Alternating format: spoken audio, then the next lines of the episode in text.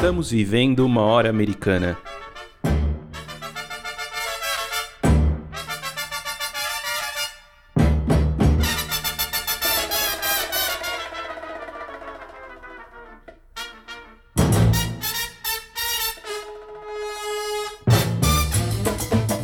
Sejam bem-vindos ao podcast Hora Americana.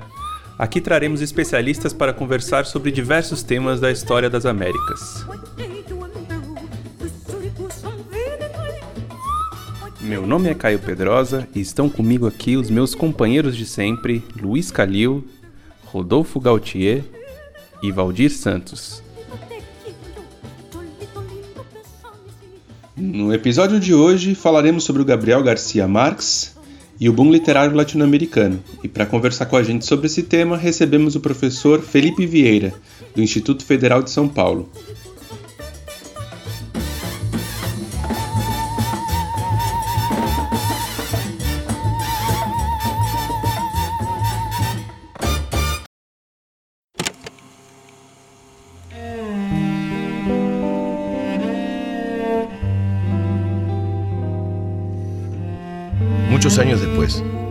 Pelotón de fusilamiento, el coronel Aureliano Buendía había de recordar aquella tarde remota en que su padre lo llevó a conocer el hielo.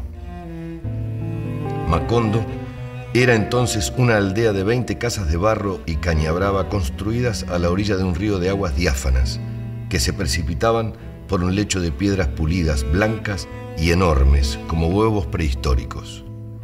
El mundo era tan reciente que muchas cosas carecían de nombre y para mencionarlas había que señalarlas con el dedo. Todos los años, por el mes de marzo, una familia de gitanos desarrapados plantaba su carpa cerca de la aldea y con un grande alboroto de pitos y timbales daban a conocer los nuevos inventos.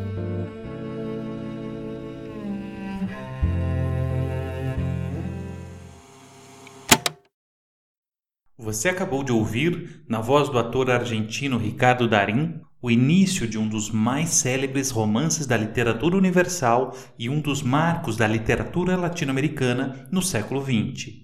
Estamos falando de Cem Anos de Solidão, do escritor colombiano Gabriel Garcia Marques, ou simplesmente Gabo, como é conhecido até hoje. Cem Anos de Solidão é considerado por muitos o principal romance em língua espanhola de todos os tempos, atrás somente do Quixote, de Miguel de Cervantes. A saga da família Buendia e a história da fantástica cidade de Macondo são, entretanto, apenas uma parte da vasta obra deste autor que, nas páginas de seus livros, pintou como poucos as paisagens caribenhas e a solidão do poder. Garcia Marques nasceu em 1927 na pequena Aracataca, no departamento de Madalena, a poucos quilômetros do litoral caribenho. Conta-se que, com a mudança de seus pais para Barranquilha quando tinha apenas dois anos, ele acabou sendo criado por seus avós maternos. Cresceu em meio a um mundo de narrativas que transitavam entre a violência da história colombiana e a magia das tradições populares. Seu avô, o coronel Nicolás Marques, teria contado ao pequeno Gabo suas muitas experiências nas guerras civis que opunham liberais e conservadores há décadas na Colômbia, bem como sobre o massacre de trabalhadores da empresa bananeira United Fruit Company, ocorrido em Cianaga, nas proximidades de Aracataca, no ano de 1928. Já sua avó, Tranquilina Iguaran, teria apresentado ao neto uma cosmologia toda própria que mesclava catolicismo popular, folclore e superstições locais. É interessante perceber como, na maior parte das biografias de Garcia Marques, essa narrativa quase mítica da sua infância costuma funcionar não somente como prenúncio do estilo de Gabo, mas também como local de onde saíram as linhas gerais de Cem Anos de Solidão. Talvez esse seja, inclusive, o principal cuidado que deva ser tomado por aqueles que se arriscam a tratar da vida de Gabriel Garcia Marques. Alimentados muitas vezes pelo próprio autor, nas narrativas sobre Gabo, a história, a memória e o mito se confundem e as linhas que separam a realidade da ficção parecem mais fluidas. Não é por acaso que Aracataca, sua cidade natal, tentou fazer um referendo para a mudança de seu nome para Aracataca Macondo, numa tentativa de incorporar à história da cidade a trajetória mágica narrada em Cem Anos de Solidão.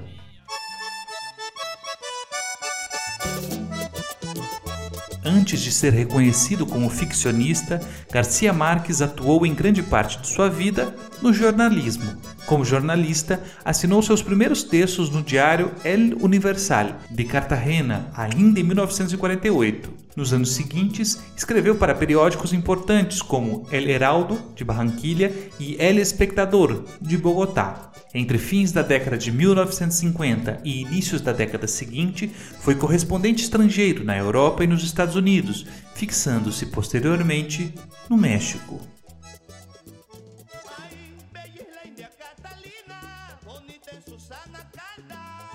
Embora tenha escrito seu primeiro romance em 1955, La Hojarasca, foi apenas em 1967, com Cem Anos de Solidão, que Gabo alcançou o posto de celebridade no mundo das letras. A publicação dessa obra é considerada um dos marcos fundamentais de um fenômeno literário e editorial dos anos 1960 e 1970. Esse fenômeno alçou diversos autores e romances latino-americanos à categoria de grandes sucessos de público e crítica, o chamado boom latino-americano, ao qual são associados também nomes como o do peruano Mário Vargas Llosa, o do mexicano Carlos Fuentes, o do argentino Julio Cortázar, entre outros. Esse boom latino-americano como fenômeno editorial veio acompanhado de maneira muito próxima a um outro rótulo muito associado à produção literária do período e especialmente à obra de Garcia Marques, o chamado realismo mágico.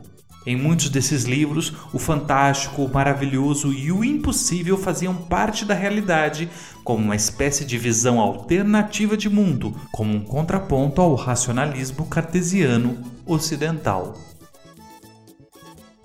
Fenômenos controversos, os chamados boom latino-americano e o realismo mágico, abriram novos mercados para diversos autores da região na Europa e nos Estados Unidos. Além disso, em meio ao contexto em que a Revolução Cubana de 1959 parecia fazer da América Latina o espaço da utopia e da realização de novos mundos possíveis, esse tipo de literatura passou a ser vista por muitos como uma forma de realização desses sonhos utópicos. Para os críticos, entretanto, além de se configurarem como rótulos puramente mercadológicos, o boom como fenômeno editorial e o realismo mágico como uma maneira de narrar a América Latina foram responsáveis pela construção de uma imagem não somente mítica, mas também estereotipada e irreal da região. É preciso ressaltar, entretanto, que mesmo a obra de Garcia Marques, que é o autor frequentemente mais vinculado a esses rótulos, não se resume a narrativas de teor fantástico ou mágico. Gabo também falou da poesia e da obsessão característica das grandes histórias de amor na obra-prima O Amor nos Tempos de Cólera. Se debruçou sobre grandes personagens da história colombiana e latino-americana em livros célebres como O General em seu Labirinto, sobre os últimos dias de Simão Bolívar e Notícias de um Sequestro, sobre a Colômbia de Pablo Escobar. Além disso, escreveu muitos textos jornalísticos, contos, crônicas e roteiros, tanto para o cinema quanto para a televisão. Por fim, mas não menos importante, Cabo foi um dos grandes responsáveis no século XX pela construção de imagens e identidades na América Latina. Aliás, a América Latina foi o tema principal de seu discurso de agradecimento ao Prêmio Nobel de Literatura recebido em 1982, intitulado A Solidão na América Latina. América Latina no quiere ni tiene por qué ser un alfil sin albedrío, ni tiene nada de quimérico que sus designios de independencia y originalidad se conviertan en una aspiración occidental.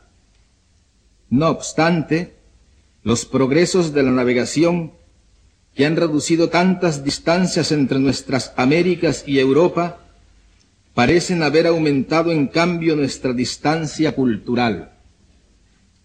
¿Por qué la originalidad que se, nos, que se nos admite sin reservas en la literatura se nos niega con toda clase de suspicacias en nuestras tentativas tan difíciles de un cambio social? ¿Por qué pensar que la justicia social que los europeos de avanzada tratan de imponer en sus países no puede ser también un objetivo latinoamericano con métodos distintos en condiciones diferentes? No. La violencia y el dolor desmesurados de nuestra historia son el resultado de injusticias seculares y amargura sin cuento, y no una confabulación urdida a tres mil leguas de nuestra casa. Pero muchos dirigentes y pensadores europeos lo han creído, con el infantilismo de los abuelos que olvidaron las locuras fructíferas de su juventud, como si no fuera posible otro destino que vivir a merced de los dos grandes dueños del mundo. Este es, amigos, el tamaño de nuestra soledad. Para discutir essas e outras questões, temos prazer em convidar para a entrevista Felipe Vieira, professor do Instituto Federal de São Paulo e estudioso da obra de Garcia Marques. Antes, porém, vamos com a dica da hora desta semana com o Calil. Quem foi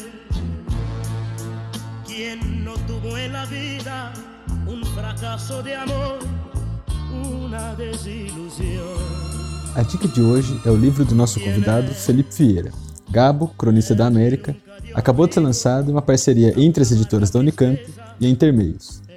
Nesse livro, o autor analisa a construção da imagem de Gabriel Garcia Marques, feita muitas vezes pelo próprio autor, que vai, por exemplo, reelaborando, reinventando, recriando ao longo do tempo histórias sobre a sua infância, na medida em que ele vai se tornando uma figura pública e construindo um passado para si. O livro aborda também a atuação política e intelectual do Garcia Marques, além de analisar alguns dos seus romances, principalmente Cem Anos de Solidão, O Outono do Patriarca e O General e seu Labirinto. Vale muito a pena a leitura, tanto para quem se interessa pela literatura latino-americana, quanto para aqueles que se interessam pela história do nosso continente. Além disso, para quem está ouvindo o programa na semana de lançamento, o programa vai sortear um exemplar do livro nos próximos dias. Entre no Instagram da Hora Americana e veja as datas e as instruções para participar. Fica a dica então, Gabo, Cronista da América, de Felipe Vieira.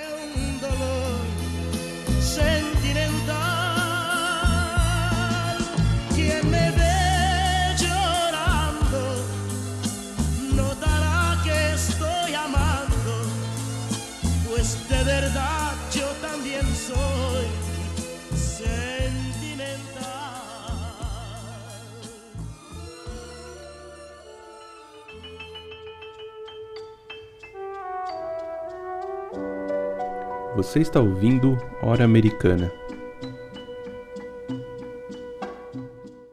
Bom, gente, vamos começar então mais uma entrevista aqui do Hora Americana. Hoje temos o enorme prazer de receber o Felipe Vieira, que é professor do Instituto Federal de São Paulo, no campus Capivari, e ele vai conversar com a gente sobre um escritor é, latino-americano, que é o Gabriel Garcia Marques, e sobre a questão da, da literatura na, na América Latina.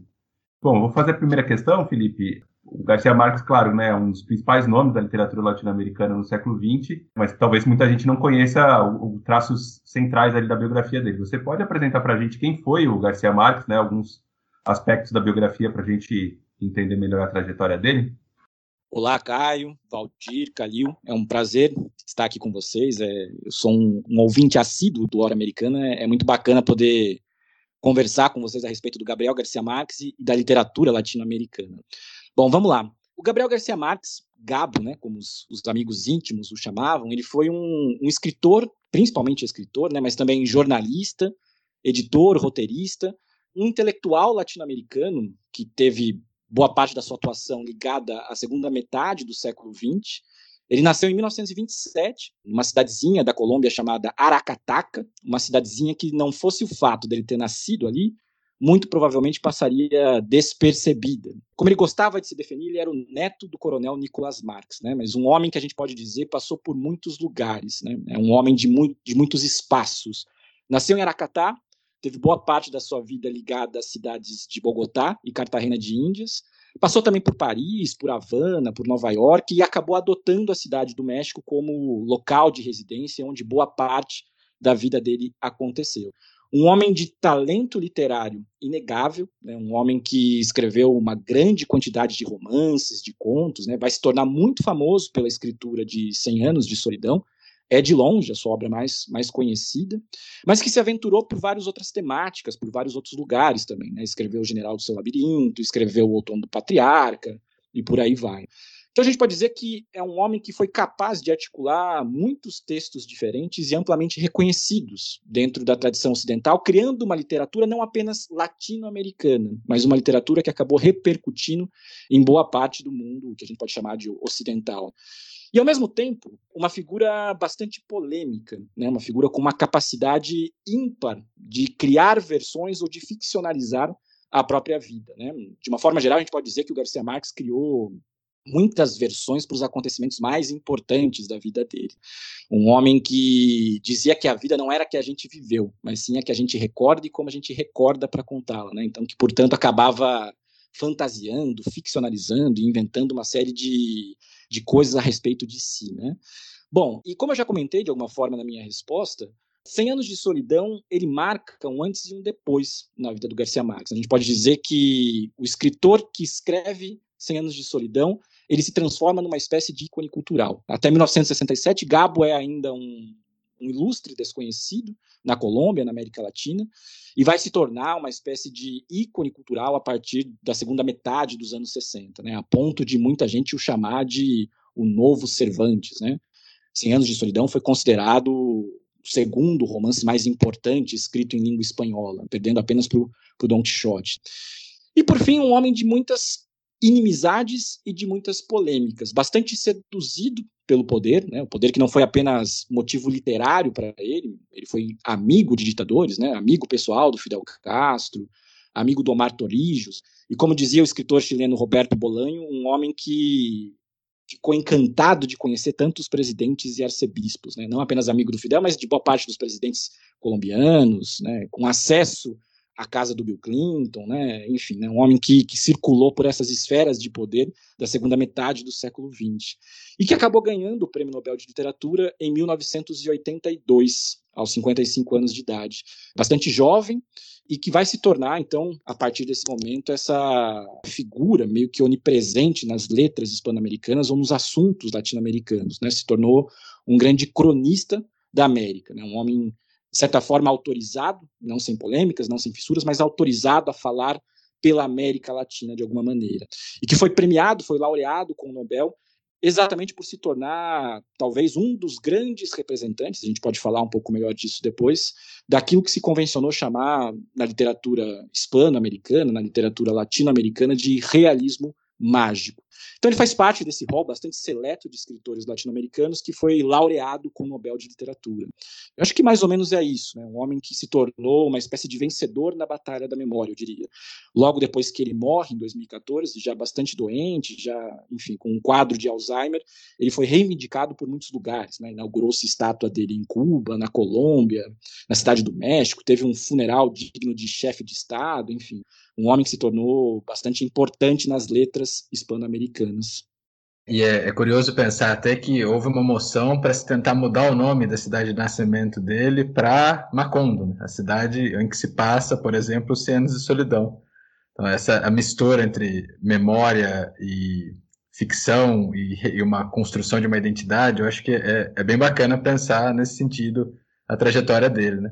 Mas voltando à, à, à, formação, o Garcia Marques ele tem toda uma ligação com o jornalismo. Ele começa como jornalista, já desde a década de 50, publicando obras como O Relato de um Náufrago, que foi uma das primeiras coisas publicadas por ele, né? que é depois seguido por uma série de outras obras no campo jornalístico que vão acompanhá-lo mesmo depois do sucesso com os 100 anos de solidão, mesmo depois do prêmio Nobel, ele sempre vai ser um, um, escritor que mescla obras de ficção com reportagens, crônicas, mais ligadas ao jornalismo.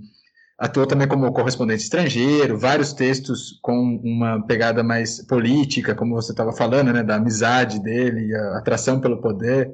Pensando nesse sentido, qual é a importância do jornalismo para a escrita e para a carreira do Garcia Marques?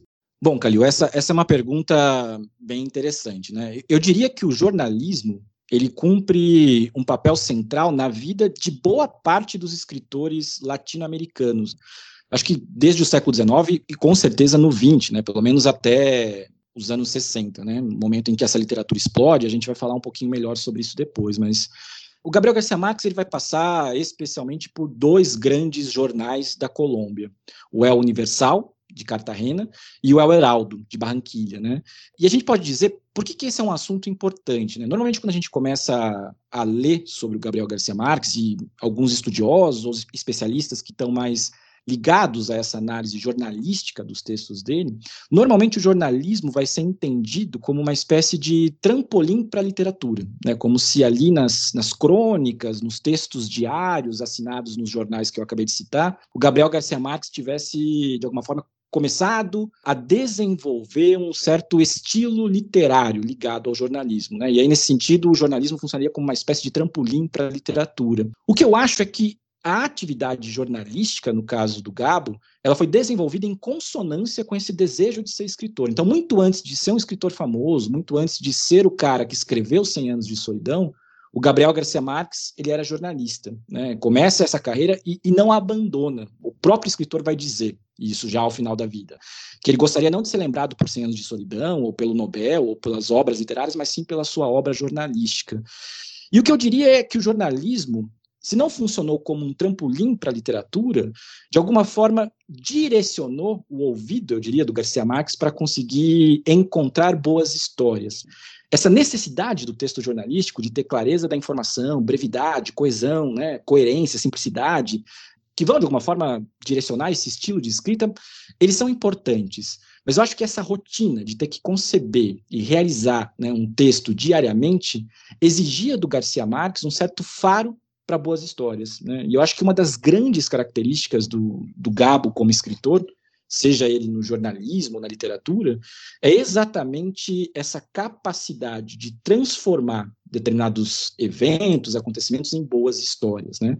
Esse ouvido que de alguma forma ficou treinado para a procura de temas que são interessantes. E de alguma forma foi esse jornalismo ou a sua atividade jornalística que permitiu ao Garcia Marques de alguma forma, se encontrar com a sua própria infância. Por que eu digo isso? Normalmente, nas, nas biografias do escritor, é, boa parte dos biógrafos, dos estudiosos, falam muito da infância dele na cidade de Aracataca. Né? Você mencionou que a, cidade fez até um referendo para mudar o nome para Aracataca Macondo. Né? Aconteceu isso, mas o referendo acabou não passando. E se você for hoje a Aracataca, tem todo um turismo associado à figura do Garcia Marques, com a casa onde ele morou na infância com os avós e por aí vai, né?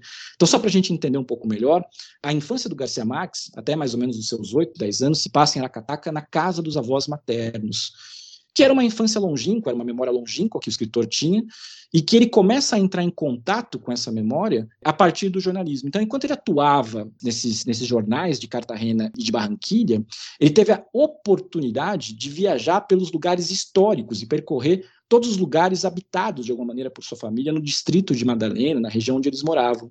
E essas viagens jornalísticas para colher informação, para relatar histórias e acontecimentos, lhe permitiram de alguma forma conseguir um caldeirão de histórias, de lendas locais, ligadas ao folclore, ligadas às tradições caribenhas, ligada de alguma forma à, à criação de uma certa identidade ali no Caribe, que de alguma forma depois ele vai usar nos seus textos literários, e em especial nos 100 anos de solidão. Né?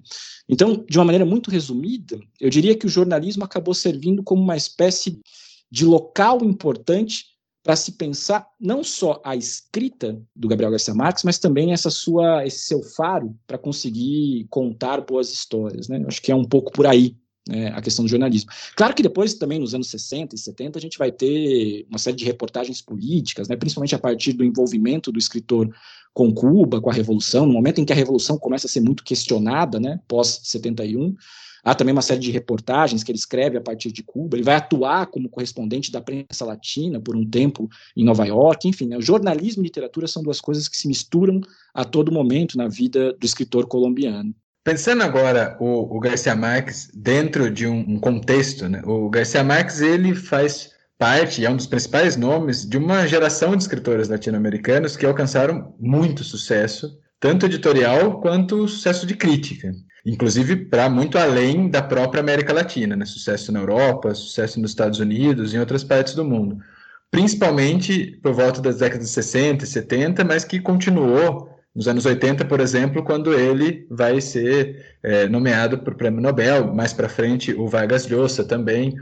E esse grupo de é, autores, né, bem heterogêneo, ele vai ser geralmente chamado de a geração do boom latino-americano. Hoje em dia, essa definição ela é questionada, ou pelo menos problematizada por alguns autores, por alguns historiadores, críticos literários. Mas você poderia mais ou menos explicar para a gente o que, que seria esse boom latino-americano e que críticas, problematizações a esse conceito que ele vem enfrentando nos últimos anos?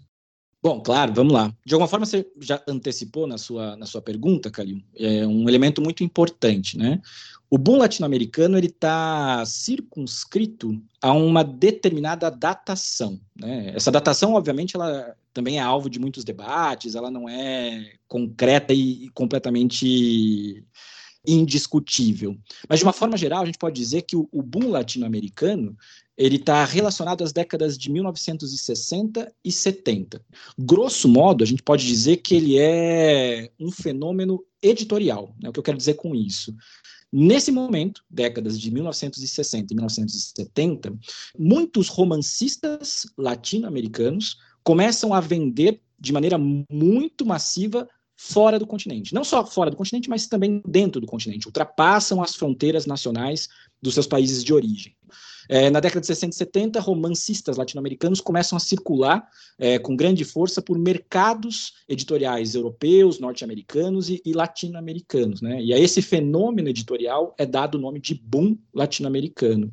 E aí existem algumas obras que se tornaram bastante emblemáticas do que a gente pode chamar de boom latino-americano. Né?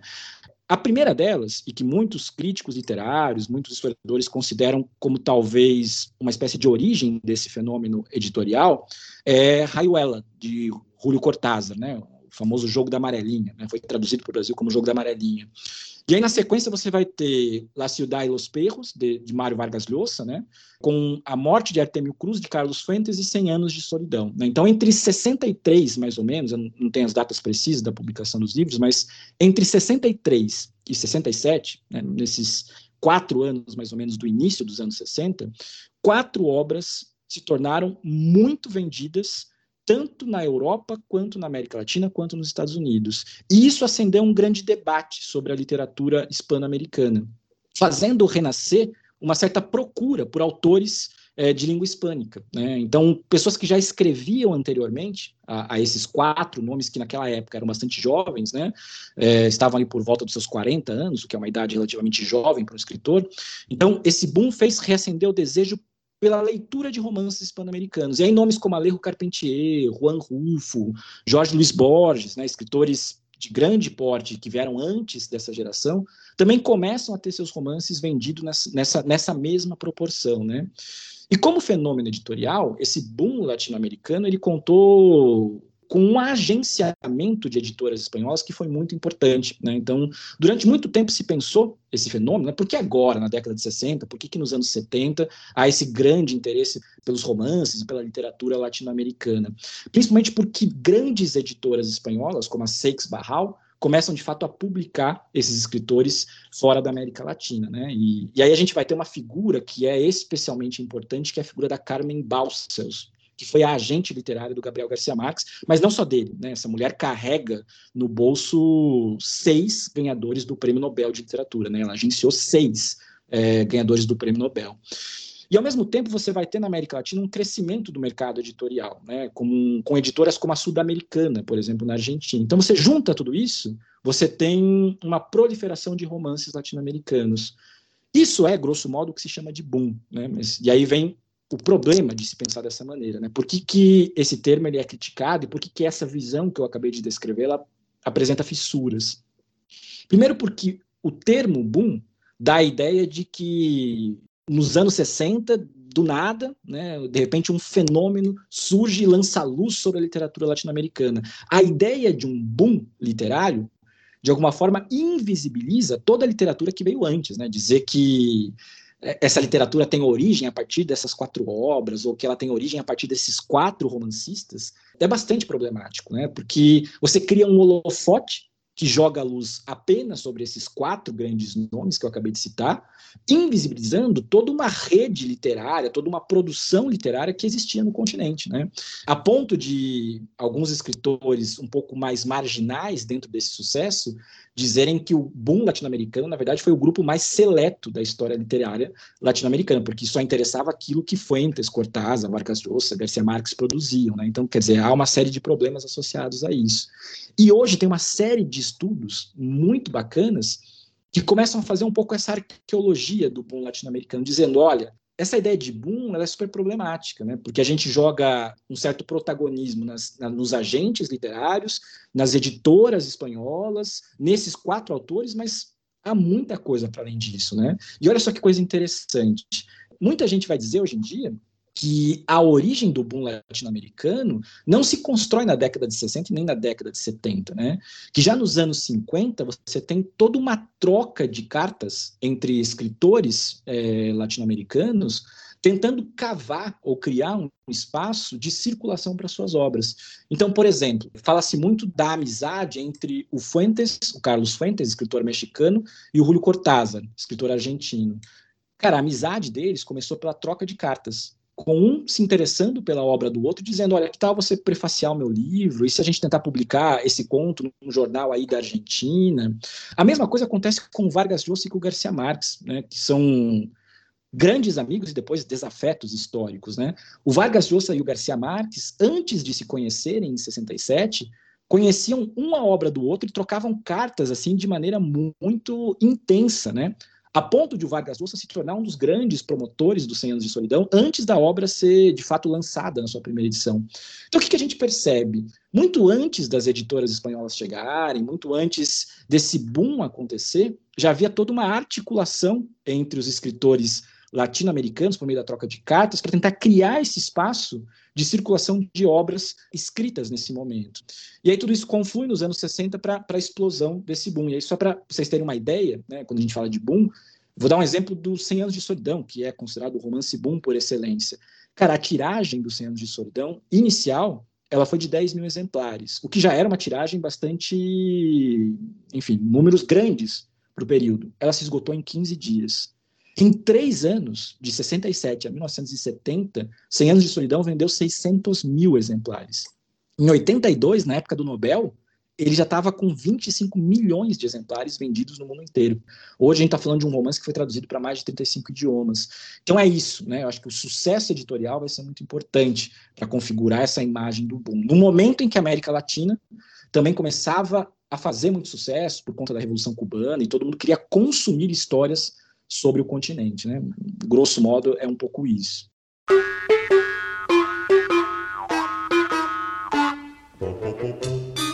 Oi, eu sou a Thaís. Oi, eu sou o Paulo e nós somos integrantes do Hora Americana. Gostaríamos de te convidar para conferir os conteúdos publicados nas nossas redes. Afinal, o episódio nunca acaba nessa horinha aqui. Muitas das temáticas e dicas mencionadas por nossos convidados e convidadas serão retomadas por lá, e praticamente todo dia tem postagem nova. Então é isso. Nos acompanhem também nas redes sociais do Hora Americana. Encontramos vocês lá.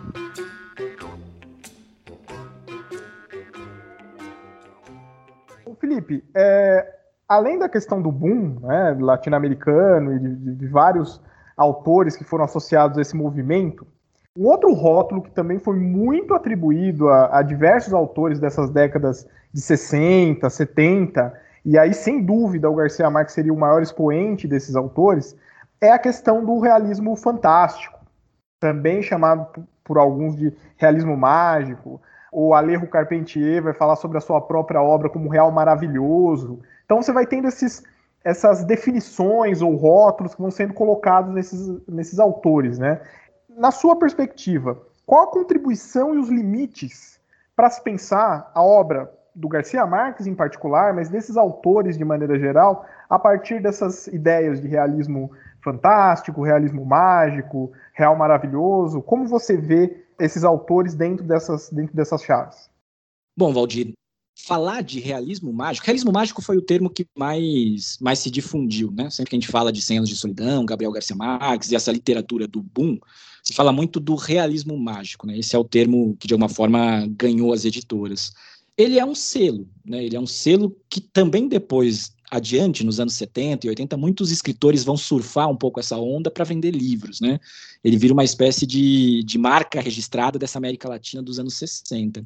Mas ele é super problemático, né? Ele é super problemático. Você enquadra autores que são muito diversos, autores que são, enfim, que escrevem sobre muitos temas diferentes e que não necessariamente estão ligados a essa, essa estética do maravilhoso, a essa lógica do realismo fantástico, e enquadra dentro de um mesmo grupo. Né? Então, é na verdade um, é um selo interpreta, crítico interpretativo, por assim dizer, mas que não funciona na hora de você entender a diversidade de autores que fez sucesso nesse momento.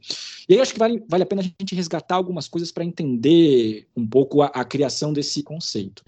Bom, é, é, importante a gente pensar que a década de 60, né, em especial a década de 60 na América Latina, ela vai ser muito marcada pelo triunfo da Revolução Cubana.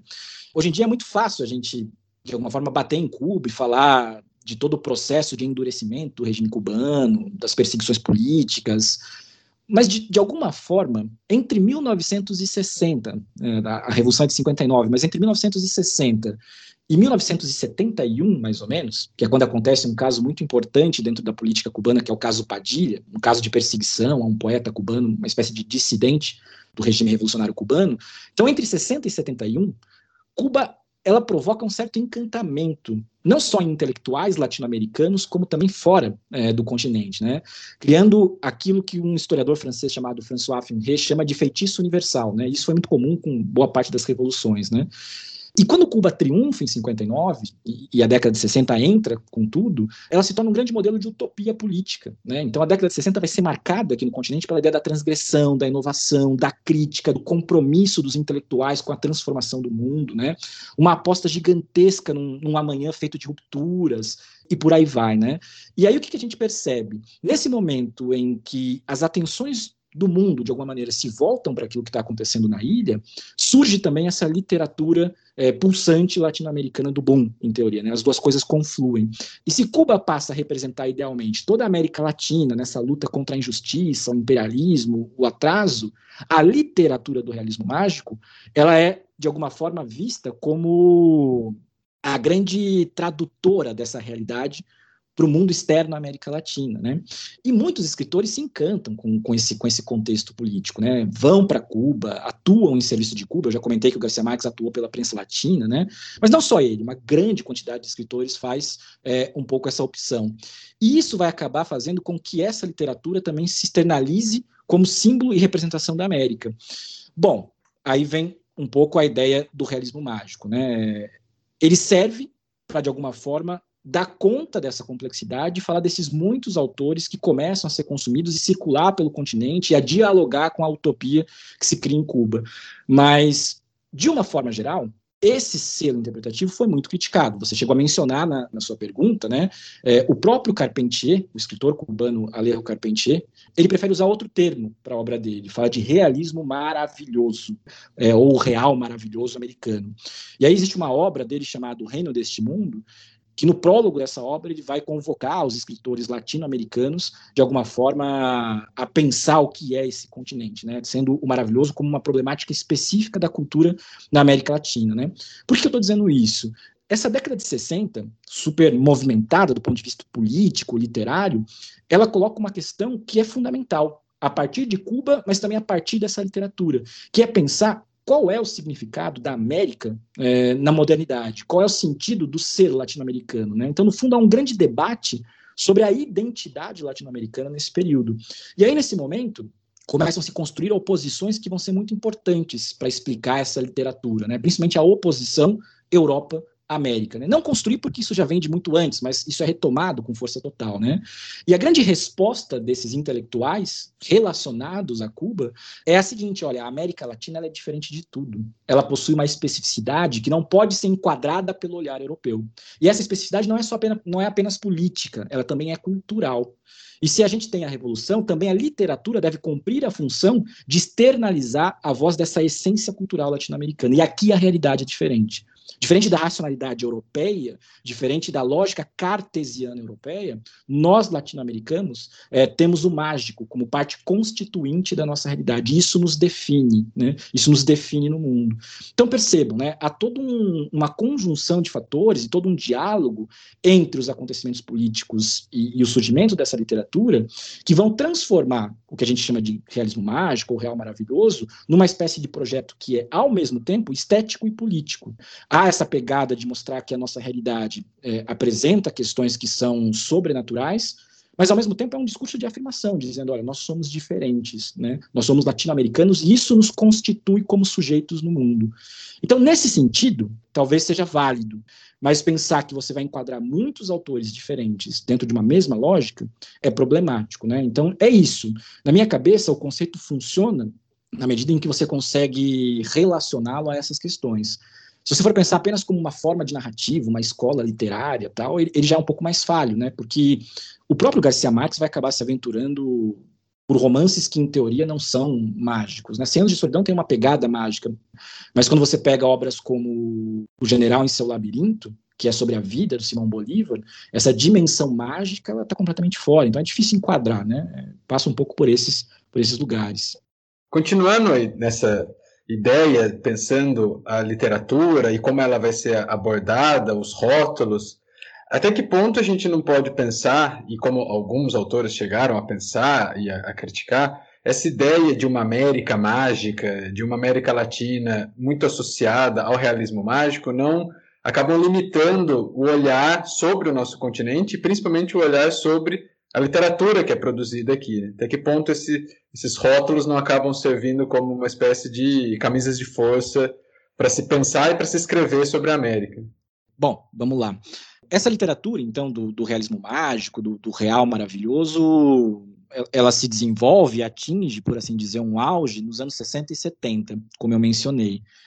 Passadas muitas décadas, nos anos 90 especificamente, é, surgiu um grupo de novos agora nem tão novos, né? Os anos 90 já estão lá atrás, mas na época de novos escritores latino-americanos que pretendia questionar um pouco essa imagem do boom ou do realismo mágico, né? E em especial um escritor chileno, se eu não me engano, chamado Alberto Fuguet. O Alberto Fuguet, ele, ele publicou em 95, 96, na metade dos anos 90, uma espécie de manifesto literário da nova literatura hispano-americana, que ele chamou de Manifesto Macondo, uma associação entre a cidade Macondo, do, do, dos 100 anos de solidão, especialmente, e o computador Macintosh, né, uma brincadeira, uma corruptela desses dois termos.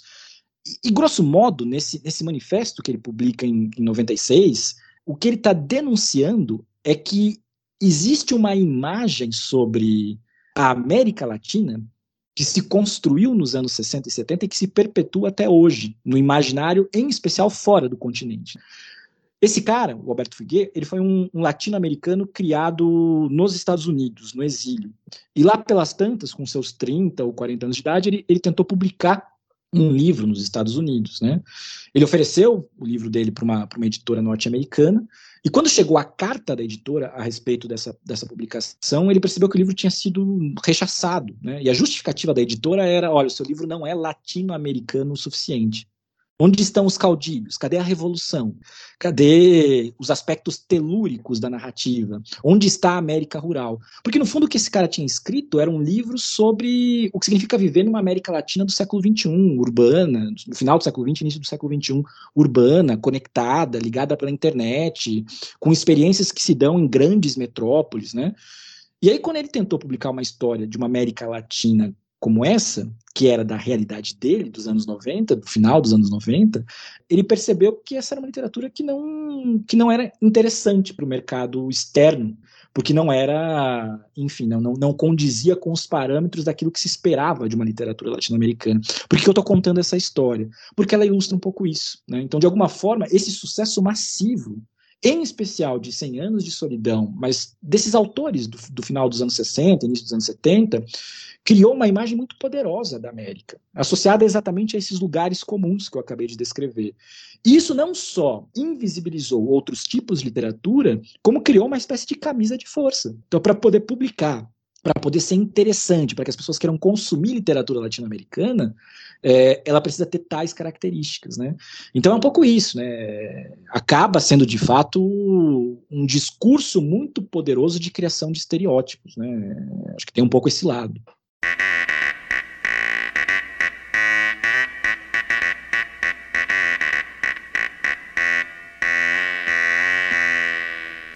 Você está ouvindo Hora Americana. Felipe, estudar obras literárias como fontes históricas é um grande desafio para os historiadores. Né? É, nesse sentido, quais cuidados que, que os historiadores devem tomar quando se, quando se analisa a literatura é, dentro de uma obra que se pretende historiográfica, né? dentro de um trabalho é, de historiador, né? do trabalho do historiador? E, e nesse sentido também, como pensar as relações entre história e literatura, particularmente no Garcia Marques? É, essa foi uma pergunta que eu tive que responder ao longo de quase uma, uma trajetória inteira. Assim, e é uma pergunta muito difícil de ser respondida, mas ao mesmo tempo necessária, né? porque afinal de contas, se você, como historiador, elege né, uma obra literária como fonte principal, essa é uma pergunta que baliza toda a sua pesquisa. Você precisa, de alguma forma, dar conta dessa demanda. Né? E eu me lembro que quando eu comecei a estudar o Garcia Marques, há 10 anos atrás, mais de 10 anos atrás, mais de uma década atrás, um autor em especial, para mim, serviu como uma espécie de referência, eu já, já me faço entender um pouco melhor, né?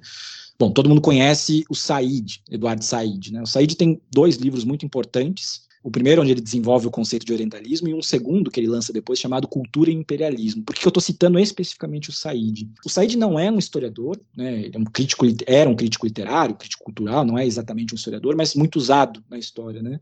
Mas nesse livro em específico, Cultura e Imperialismo, ele se propõe a analisar a importância da literatura, das narrativas, de uma forma geral, dos romances, para a formação de atitudes, experiências, referências imperiais. Né? É, ele diz no livro dele, eu lembro que eu, eu, li esse livro na graduação, né, que durante o imperialismo, o principal objeto de disputa, ele diz algo mais ou menos assim, é, era a terra. Mas quando se tratava de quem possuía a terra, de quem tinha o direito de, de, de se estabelecer nela, de quem explorava o território, de quem tinha o direito sobre ele, muitas vezes essa disputa se dava em torno da narrativa.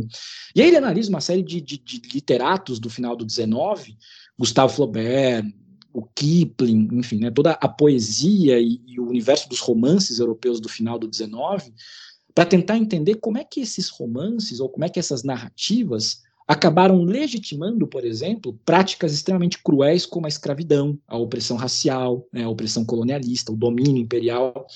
E ele percebe que essas obras são muito importantes para se criar uma espécie de imaginário que é favorável a essa conquista que depois é política, econômica e por aí vai, né?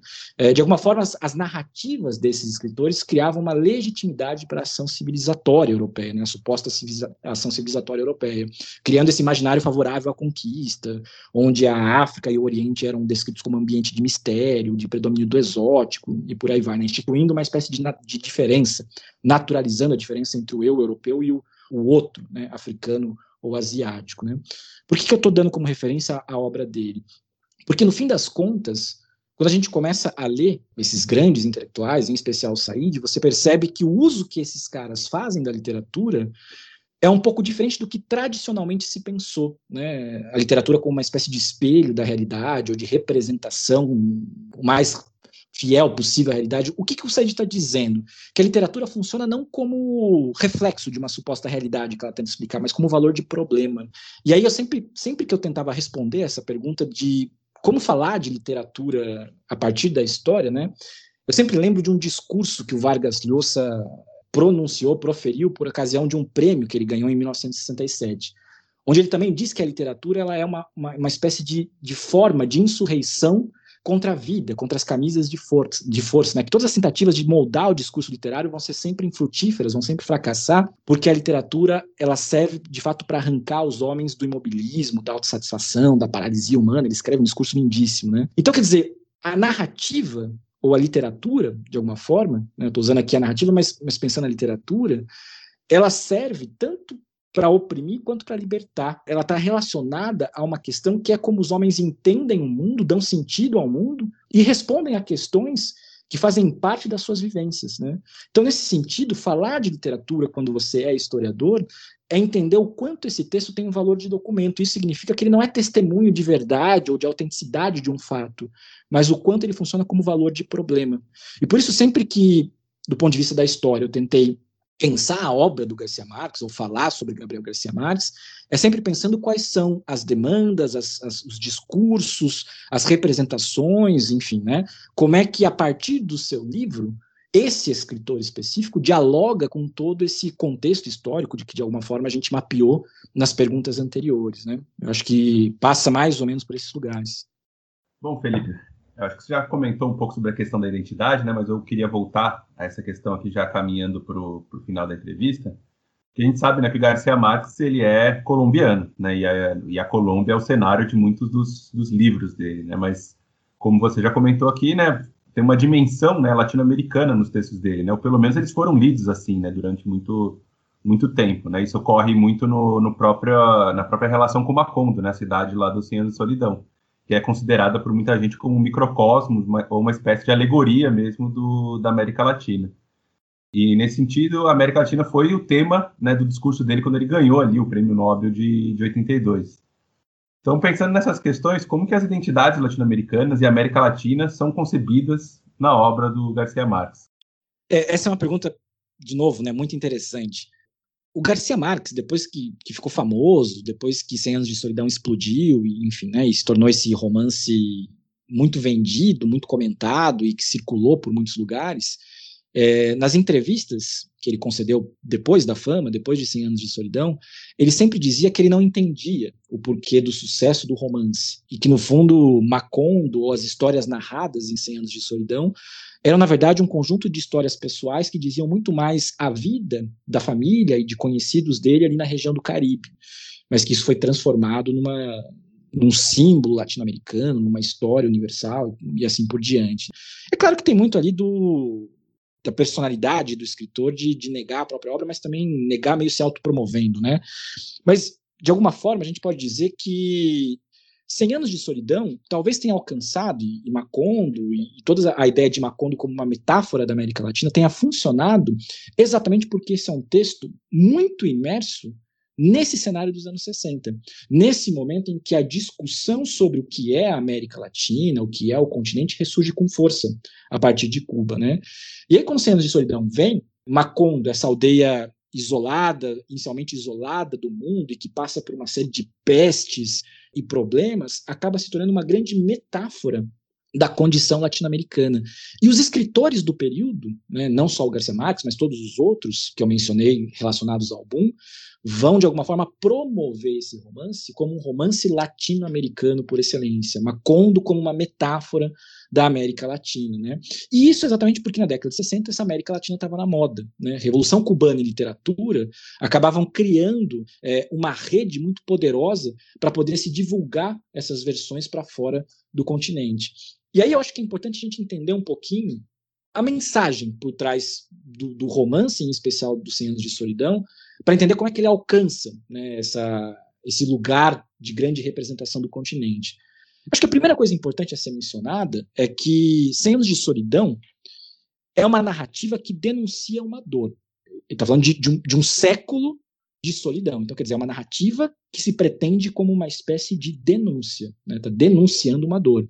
Está denunciando uma solidão que produz sofrimento. Então, a primeira impressão de leitura, já pelo título, é que a gente está lendo um romance que está denunciando uma espécie de sofrimento. Por que está denunciando uma espécie de sofrimento?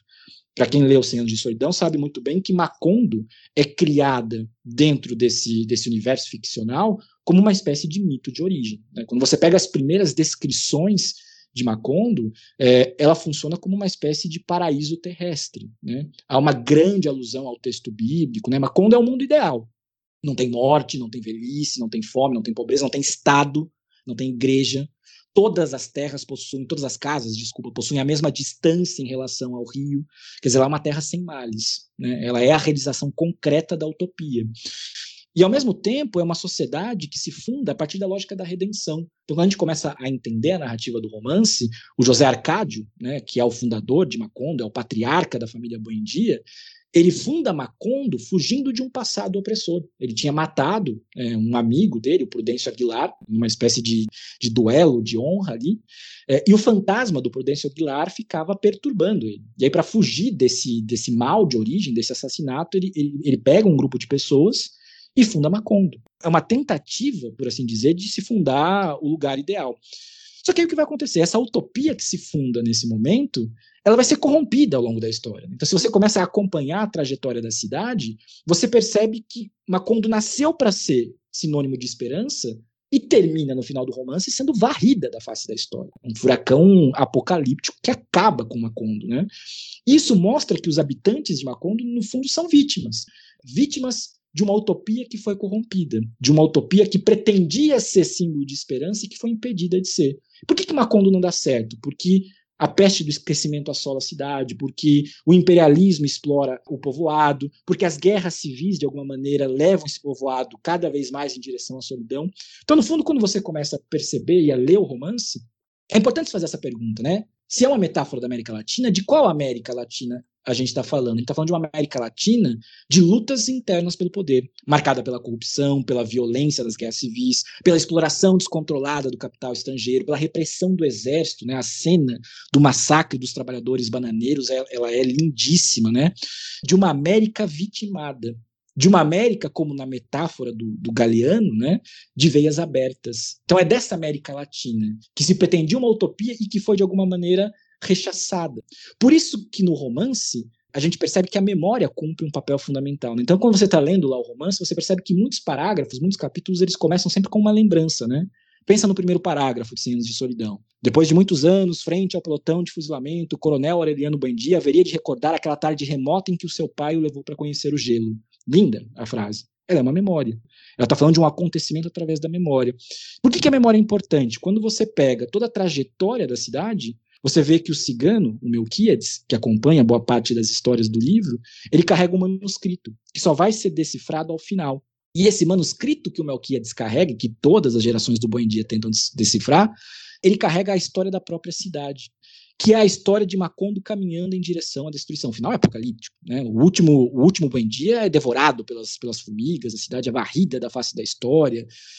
E o que a gente sabe sobre isso? Que aquele manuscrito que o Melquiades carrega narra aquela história. Quando a gente termina de ler o romance, no fundo, essa, essa jogada que o Garcia Marques faz com, com esse personagem transforma nós, leitores, em portadores da memória de Macondo. Então, quer dizer, o livro que a gente acabou de ler é, na verdade, o manuscrito do Malquias. E ali está narrada toda essa história da desgraça de Macondo, da, da utopia que tentou ser e não foi. E isso nos torna, obrigatoriamente, como leitores, numa espécie de, de herdeiros dessa memória. E, e, com o sentido de que essa memória deve ser sempre reativada para que novas macondos não aconteçam. Não é à toa, e aí eu ligo com o discurso do, do Prêmio Nobel, que em 82 o discurso do Prêmio Nobel chamou a solidão da América Latina, onde ele termina o discurso, que é muito bonito, dizendo que a América Latina precisa recriar uma nova utopia da vida, né, para que as estirpes condenadas a 100 anos de solidão tenham de uma vez por todas e para sempre, mais uma chance sobre a face da história. No fundo, o que é isso? É uma denúncia de solidão, de não compreensão em relação ao olhar europeu, em relação a todos os problemas que nos são internos, mas ao mesmo tempo uma tentativa de dizer: olha, nós precisamos recordar, nós precisamos relembrar para que coisas como essa, que Macondos não se repitam.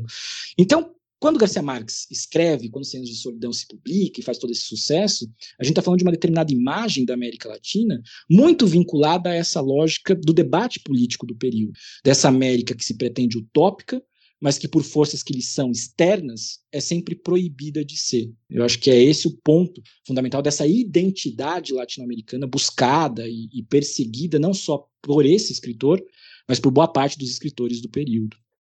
Bom, Felipe, muito obrigado pela entrevista. Foi uma ótima entrevista. Acredito que todo mundo aí que escutou, que conhece o Garcia Marques vai querer reler ele, e, que, e quem não, não, leu vai ficar com um gosto aí de, de, conhecer mais a obra do Garcia Marques e de outros escritores da América Latina. Então, muito obrigado pela, pela entrevista de hoje. Obrigado, Caio. Obrigado, Calil. Obrigado, Valdir. Foi muito bacana poder conversar sobre literatura hispano-americana e, em especial, sobre o Garcia Marques, né? Enfim, é um autor com uma obra deliciosa, enorme, gigantesca, né? não só de 100 anos de solidão, mas há muita coisa a, a ler do escritor. Né? Fica aqui o convite para que a gente possa ler mais e, e descobrir a literatura latino-americana. Né? Acho que vale a pena. Aqui termina o podcast Hora Americana. Este podcast é um projeto de extensão interinstitucional com membros da Universidade Estadual de Londrina, Universidade Rural do Rio de Janeiro, Instituto Federal de São Paulo e Instituto Federal de Minas Gerais. O Hora Americana tem produção de Luiz Cailio, Caio Pedrosa, Valdir Santos Júnior e Rodolfo Santos. Edição de Caio Pedrosa e Naeli Gomes. Divulgação e produção de conteúdos para as redes sociais de Thaís Rosa e Paulo Gomes. Neste episódio utilizamos as seguintes canções: La Reina de Cartagena, do Diomedes Dias, Eu Soy Também Sentimental, do Nelson Ned, La Diosa Coronada, do Colatio Mendonça, composta pelo Leandro Dias, e também utilizamos áudios do Canal Brasil, do programa Sangue Latino, e também um trecho do discurso do Gabriel Garcia Marques na cerimônia de entrega do Prêmio Nobel de 1982. O Hora Americana pode ser escutado nas principais plataformas de podcast e também na rádio e TV Unicamp. Daqui a duas semanas estreia mais um episódio. Até breve.